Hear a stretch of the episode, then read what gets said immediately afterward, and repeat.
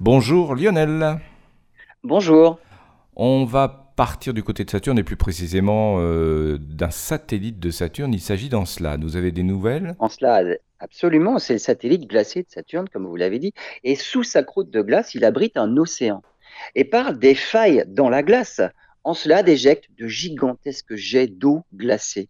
Alors les astronomes sont parvenus à analyser la composition de cette eau dans les geysers et ils ont découvert des traces de phosphate de sodium. Alors ce type de sel est un composant carrément de base en biologie, notamment pour la vie telle que nous la connaissons sur Terre.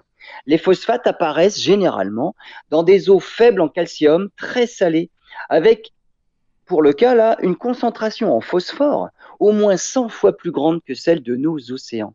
L'océan d'Encelade semble être en fait un endroit vraiment prometteur pour la recherche de la vie en dehors de notre planète. Merci Lionel, à bientôt pour un nouveau sujet.